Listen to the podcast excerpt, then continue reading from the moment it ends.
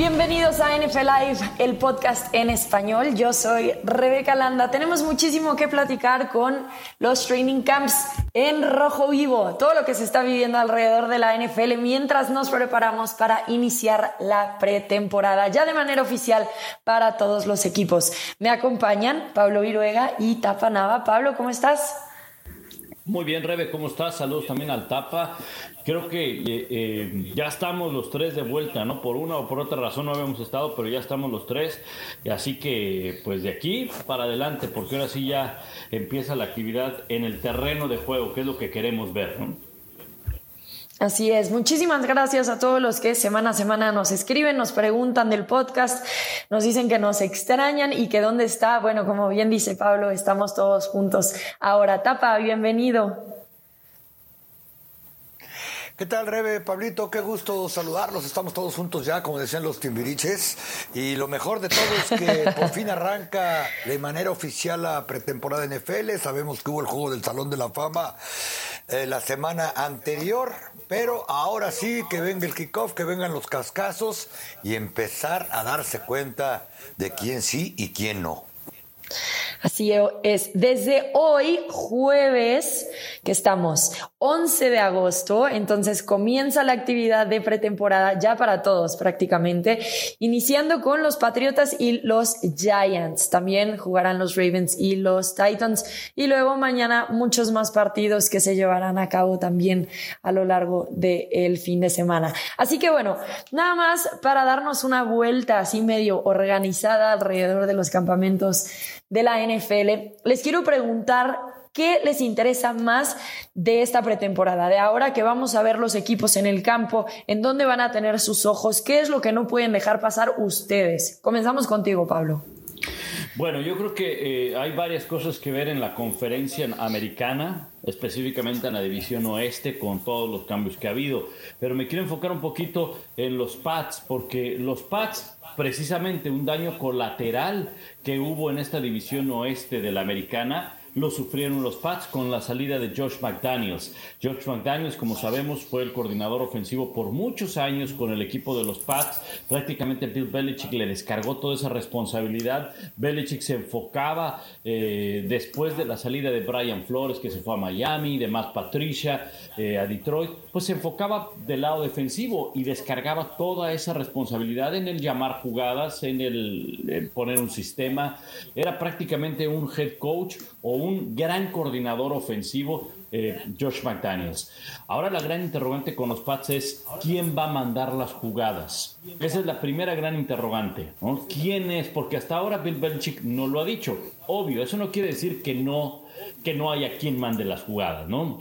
El que no nos digan, pues no quiere decir que no tengan a un elemento ya designado para mandar las jugadas. Lo que sí sabemos con los Pats es que ellos nunca te dan información. Bien dice Bill Belichick, la información viene de afuera hacia adentro, nunca vendrá de adentro hacia afuera. Entonces, lo que sí es que bajo la experiencia que tienen algunos, eh, algunos entrenadores del staff de cocheo, como Josh Judge, que ya estuvo con él y que viene pues de un fracaso con los Giants, el mismo Matt Patricia, que lo regresó después de que le dieron las gracias en Detroit, ellos son más orientados hacia el lado, el, propio Brian Flores, que también regresa a la organización de, los Pats. Realmente estos tres entrenadores que estuvieron en algún momento bajo las órdenes de Bill Belichick están orientados a la defensiva. George, bueno, pues de equipos especiales, y yo no sé por qué le dieron eh, el puesto de entrenador en jefe con los Giants, pero bueno, esa es historia. Lo que sí es que no van a jugar los titulares, al menos en esta primera semana, y a mí me interesa saber ¿Qué veremos a la ofensiva? Se habla de que un Mac Jones, Rebe y Tapa ha bajado de peso, se ha puesto en una mejor forma. Durante la pretemporada estuvo viajando en diferentes ciudades de los Estados Unidos, conectándose con sus eh, receptores en los lugares donde ellos estaban para practicar de manera voluntaria. Lo que es un hecho es que llegan a una primera semana con tan solo 12 prácticas, 6 equipados. Entonces hay una gran interrogante de esta ofensiva, cómo puede llegar a funcionar. Eso es lo que a mí me gustaría ver en la pretemporada o al inicio de la campaña.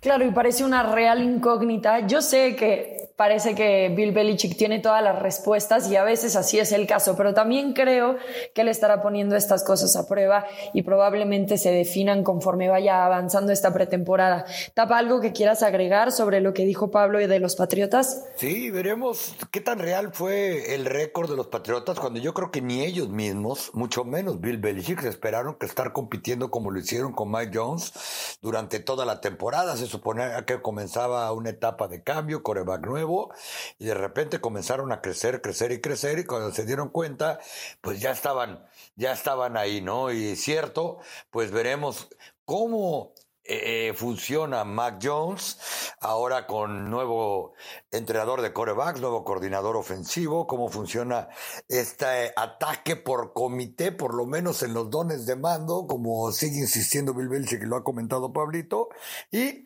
ver si la defensa puede ayudar cuando tampoco tienen a su mejor esquinero, C. Jackson, quien ahora viste el jersey de los Ángeles Chargers. ¿eh? Ojo, por poco digo San Diego Chargers, que sigo indignado y sin acostumbrarme a llamarle Los Ángeles Chargers después de media década en Los Ángeles. Pero fíjense que a mí, quizá en estos primeros juegos de pretemporada, a partir del jueves, mi soy más morboso, vamos a decirlo de esa manera. Yo quiero pues, comenzar a ver equipos más curioso, con más curioso. Pues. Sí, porque eso de morboso se, oye, se, oye, se, oye, grosero, se oye, se oye fuerte. Leperón. Eh, eh, vamos a decirlo así. Yo, por ejemplo, quiero ver cómo se ven ciertos equipos con eh, jugadores nuevos y que ya no están quienes fueron las caras de la franquicia, por ejemplo. Quiero ver cómo se, cómo lucen los Steelers con Mr. Trubisky como coreback. ¿Qué va a parecer equipado? No sé si alguna vez les ha sucedido que creen que un jugador no embona en el uniforme de otro cuando lo cambian. Y no me refiero quizá a que el casco le va a quedar más suelto ahora a Trubisky que lo que le quedaba ya apretado, sobre todo a Ben Roethlisberger. Eh, es interesantísimo ver hoy, aunque sea un juego de pretemporada, aunque yo desconozca cuánto tiempo le van a dar a Russell Wilson si es que se lo dan, enfundado con los colores de los Denver Broncos contra los Dallas Cowboys, que por cierto este jueves tienen práctica conjunta y ya desde ahí comenzaremos a ver más o menos por dónde va. Eh, tengo ganas de, de, ver a Tua Bailoa rodeado de toda el arsenal de armas que le contrataron. Será interesante ver a los New Orleans Saints sin Sean Payton como entrenador en jefe, ya no recuerdo cuándo fue la última vez que lo vimos con otro entrenador, lo que sí recuerdo es que desde el 2005 Sean Payton era el head coach de los New Orleans Saints, transformó la franquicia, James Winston como coreback único y absoluto prácticamente de aquel lado, así que yo creo que siempre es un muy buen momento. Y no quiero sonar mal, pero también me llama la atención, si es que juega este, e, esta semana de pretemporada, como se supone que va a suceder, ya lo hablaremos más adelante, de Sean Watson, cómo es recibido eh, en la liga, o Kyler Murray con su nuevo contrato, pero que no tiene receptores, por lo menos para comenzar la temporada. Eh, prácticamente el único es Marquise Brown, si es que realmente está sano. De Andre Hopkins está suspendido. Christian Kirk, con el que tuvo muy buena química, ya no forma parte de los, de los Arizona Cardinals. Así que yo creo que hay mucho para entretenerse a partir del primer kickoff de esta pretemporada de manera oficial. Así que bueno, al parecer Watson va a jugar el partido de este viernes contra los Jacksonville Jaguars. La pregunta es, ¿qué pasa si la apelación eh, entra en vigor más allá de que sea en esta pretemporada o no? Y entonces los Browns se quedan sin Watson mínimo seis semanas, sino que pueden ser doce semanas o sí el año entero. Ya no está Baker Mayfield en los Browns, eso deja a Jacoby Brissett en línea. Y entonces, ¿qué es lo que deben de hacer los Browns una vez que pase esta apelación según las expectativas de la NFL. Ustedes se quedarían con Jacoby Brissett, que en realidad no ha jugado muchísimos partidos como titular, o salen y buscan alguna solución en el mercado como posición de coreback. Esa va a ser bien interesante porque creo que eh, la situación no está resuelta y, ahí sí hay eh, una, una urgencia, no solamente por definir el coreback titular, sino por ganar. Muy diferente a lo que puede, eh, a, lo que puede llegar a ocurrir. Voy a tomar tu ejemplo de Pittsburgh, por ejemplo.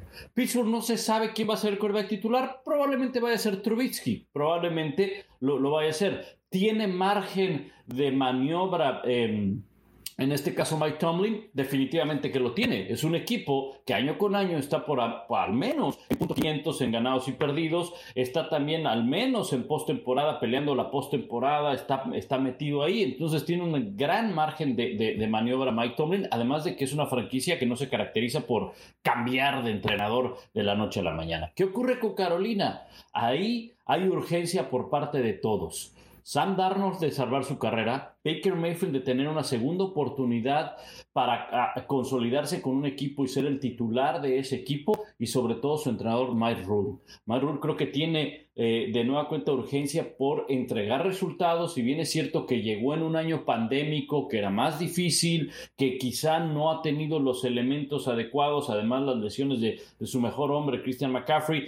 Entonces, cuando tú encuentras de entrada al inicio de una campaña ya focos rojos de urgencia por ganar porque saben que se les está yendo eh, el trabajo a muchos de ellos, pues es todavía más apremiante la situación.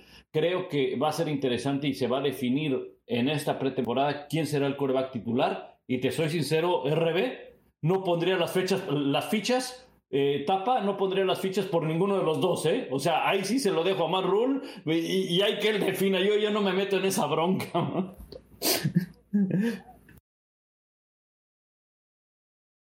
No, y quizás si uno tuviera que pensar quién hoy en día es el coreback titular, pues hay que decirlo, ¿no? Este Baker Mayfield. ¿Por qué? Una, ellos mismos lo están enlistando como primero en el depth chart cuando va a empezar la pretemporada de manera oficial. Dos, pues ha tenido mejores resultados o menos problemas para conducir ofensivas. Ojo, siempre ha estado rodeado de mucho más talento. Pablo lo acaba de decir. Eh, a Sam Darnold le dijeron una buena y una mala. La buena es que vas de los Jets, la mala es que vas a Carolina y que Christian McCaffrey no juega prácticamente hace dos años, porque es muy diferente jugar cuando tienes ahí a McCaffrey, como en su momento Baker Mayfield y con Cleveland estaba rodeado del que muchos comentábamos en este mismo espacio que tenía probablemente el mejor equipo hombre por hombre a la ofensiva de toda la NFL el año pasado y el antepasado, con dos corredores de primer nivel, dos receptores de primer nivel y una ala cerrada que era pro bowler, ¿no? Y que parte de los problemas es que nunca se pudo llevar con ellos ni para la ejecución de, de las jugadas, ni en el aspecto vestidor, vamos a llamarlo así. Pero yo creo que cuando arranca esta pretemporada, Baker Mayfield en Carolina tiene, vamos a decirlo así, medio pie adelante y es de él perder el trabajo o es de Sam Darnold írselo a ganar o a quitarle la silla.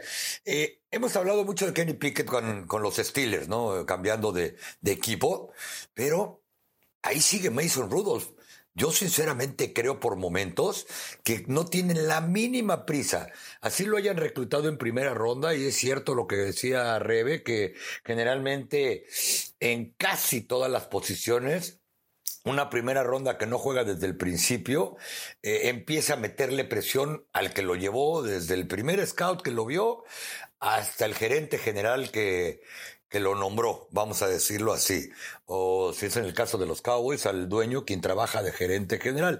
Pero yo creo que en este momento, con lo barato que es Kenny Pickett, con los años que lleva Mason Rudolph en, Pittsburgh, eh, perdón, con lo barato que salió Mr. Trubisky y con lo barato que también les cuesta Mason Rudolph, la experiencia que ya le dieron, lo que han gastado en tiempo, dinero y esfuerzo, el haberse agarrado hasta cocolazos con Miles Garrett, yo creo que eso le provoca precisamente una organización que siempre encuentra maneras de competir, el que digan despacio con este muchacho colegial, porque tenemos prisa y es nuestro coreback del futuro. Es decir, yo no descartaría por ahí que prácticamente esta pretemporada al que le vayan a dar juegos a Trubisky y al que vayan a, tratar de meter en ecuaciones a Rudolph y se la lleven muy, muy tranquilita con Kenny Pique, porque este equipo no está en reconstrucción.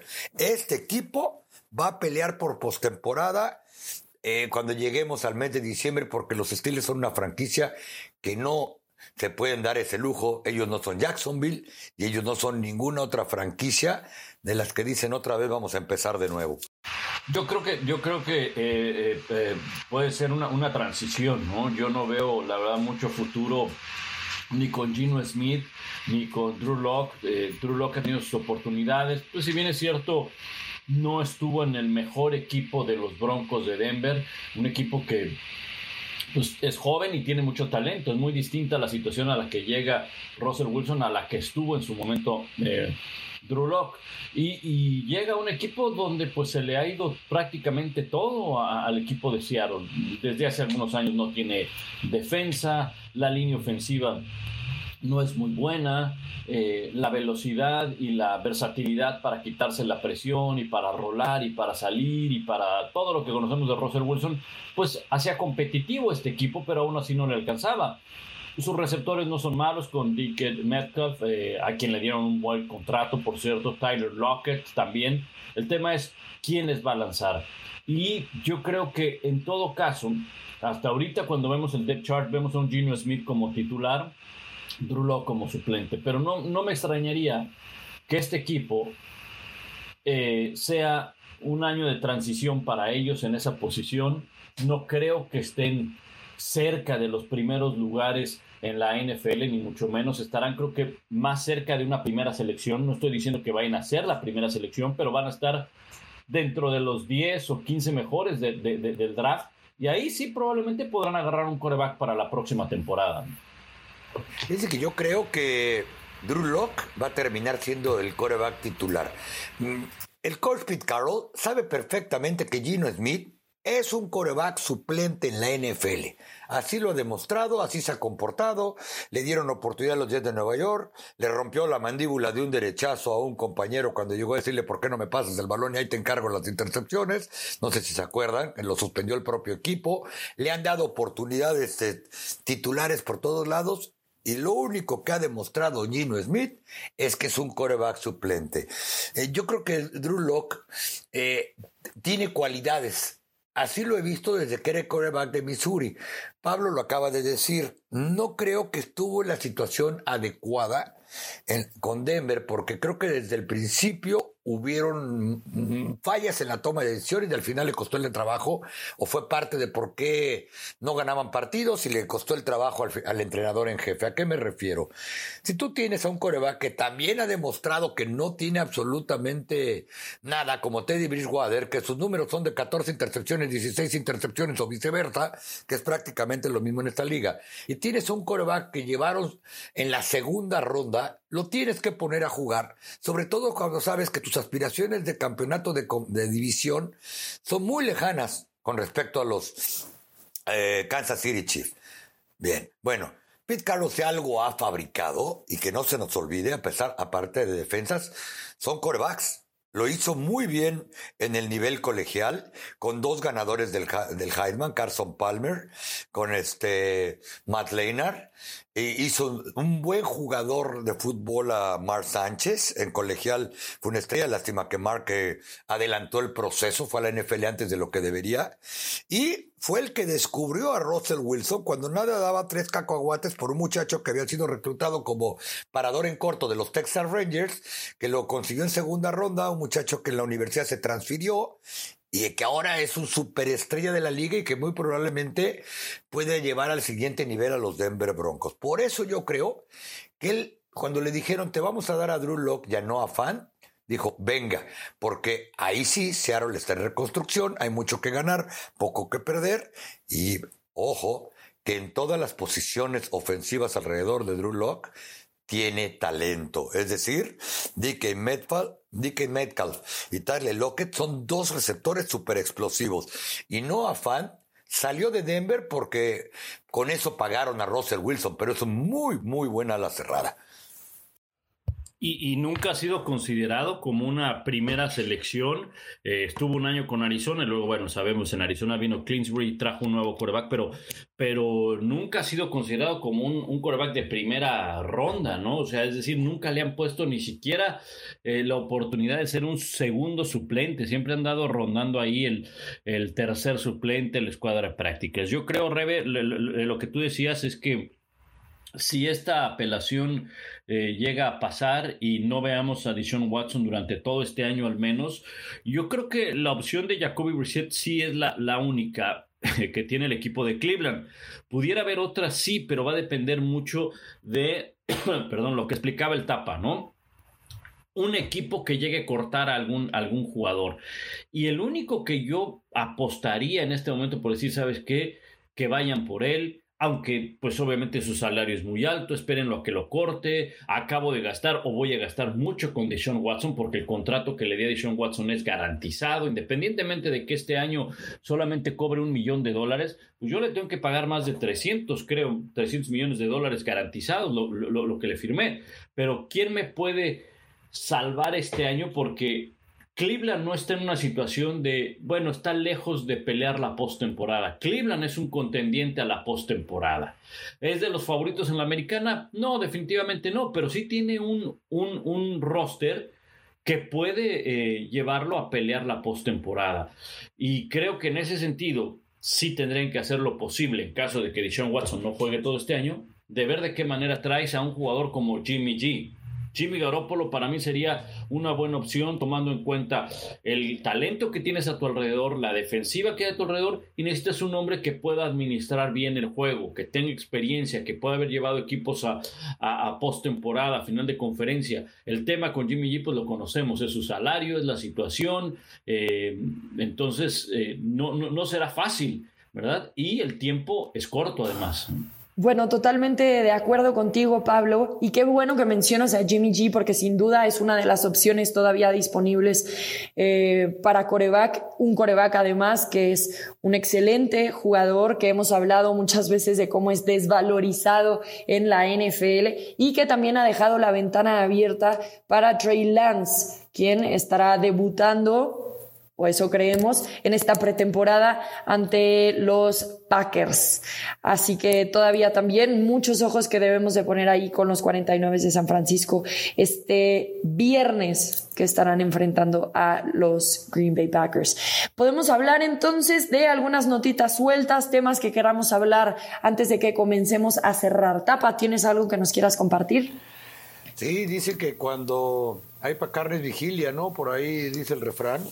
Pues Hakeem Grant, el receptor de los Chicago Bears, está fuera para toda la temporada. Ahí lo llevaron para regresar patadas. Probablemente el mejor regresador de patadas que ha habido las últimas dos temporadas. Pero estaba teniendo un super campamento como receptor, que en realidad esa fue la, la posición para la que fue reclutado y llegó a la NFL. ¿Qué sucede? Que para los Chicago Bears, que están iniciando un nuevo proceso, también se le suma a que Neil Harris, el receptor que decepcionó por completo a, a, todos absolutamente en el área de Nueva Inglaterra, pues estará fuera también por lesión alrededor de ocho semanas. Así que veremos con qué comienza a jugar la temporada el equipo de Chicago. Muy bien. ¿Tú, eh, Pablo? Sí, fíjate que también hay noticias, malas noticias en, Tampa Bay, porque ya hablábamos de los problemas que tienen en la línea ofensiva, no solamente el que se hayan ido los dos eh, guards o los dos guardias titulares del año pasado, sabemos que su centro se lesionó y ahora Robert Hainsey el centro que ha tomado precisamente la titularidad ante la lesión de Ryan Jensen, eh, pues se lesionó el día de ayer también. Parece que le dio un calambre acá de esos que te dan cuando estás en la alberca y ya estás grande de edad, no en el caso de, de Heinzen, ¿verdad? Pero cuando te metes a jugar con tus chavos que te viene el calambre y bueno, lo tuvieron que sacar cargando, no esperan que sea algo grave, pero eh, imagínate, la parte del centro es otro de los puntos que hay que ver durante la pretemporada y la temporada regular, la parte del centro de la línea ofensiva, que es la que más deben de cuidar para un coreback, sobre todo para Tom Brady con esa poca movilidad o que le gusta que lo protejan del centro, em, está quizá más flaca que nunca para el equipo de Tampa Bay. Entonces, desafortunadamente se presenta esto. No es que esté fuera eh, Robert Hainsey por, por el resto del año, no, pero se lesionó en esa misma posición Nick Leverett, un jugador eh, novato perdón, eh, este, que llegó vía agencia libre, que no fue drafteado en, en, el 2020, es el que pueda ser el titular. Los suplentes en la posición de centro para Tampa Bay son jugadores que no fueron drafteados, que llegaron vía agencia libre en algún momento a la NFL. Sí, y para continuar con eh, un poquito de lesiones, a los Cleveland Browns que les llueve sobre mojado cuando el receptor abierto, Jaquim Grant, se rompió el tendón de Aquiles, confirmado este pasado miércoles, así que se perderá toda la temporada 2022. Y nada más, antes de irnos, recargar que los Denver Broncos han terminado ya la era de Pat Bowlen, 1984 eh, fue cuando lo compraron después de la primera temporada de novato de John Elway y en ese entonces fue la franquicia eh, con mejor pagada, digamos, al costo más alto en la historia de la NFL. Y bueno, ahora el martes por la noche se confirmó que se haría una transferencia de propietarios. Eh, después de cuatro décadas, básicamente, y también fue por un monto récord, 4.65 billones. Y bueno, con esto entonces empieza una nueva era para los Broncos de Denver bajo el grupo Walton. Oye, que también está involucrado como una parte de los, de los dueños de Lewis Hamilton. Sí.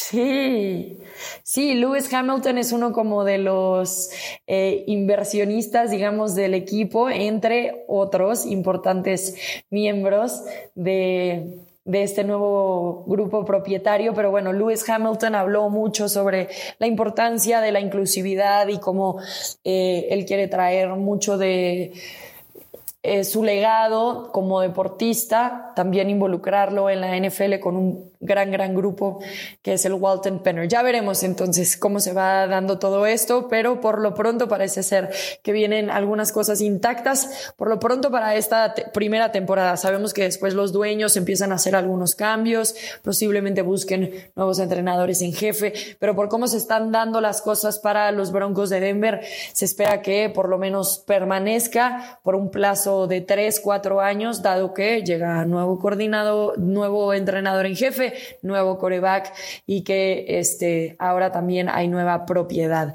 Con eso entonces cerramos las noticias más destacadas de esta semana y también nuestro podcast NFL Live, el podcast en español. Muchísimas gracias por acompañarnos en una edición más. Pablo Viruega, algo para despedirnos. No, nada más gracias a todos y pues estamos aquí la próxima semana, los esperamos y descarguen el podcast de NFL Live en español. Tapa. Un abrazo, Rebe, Pablo, y hoy a los Broncos. Veremos cómo les va contra los Dallas Cowboys. Hoy primer entrenamiento compartido y quizá las, las apuestas sean quiénes son los primeros que se pelean. Raro es el lugar donde hay una práctica alterna, como la que están teniendo los Tampa Bay Buccaneers y los Miami Dolphins por dos días, en que no vaya a terminar por lo menos eh, con un tema rijoso ahí, porque se calientan cuando hay golpes y el sábado Ambos equipos disputarán su primer juego de esta pretemporada. Un fuerte abrazo. Así es, va a ser un gran partido que ver y bueno, justo hay que tener el ojo ahí. Ya hubo alguna tarifulca menor entre los mismos compañeros de los Broncos que quedó resuelta.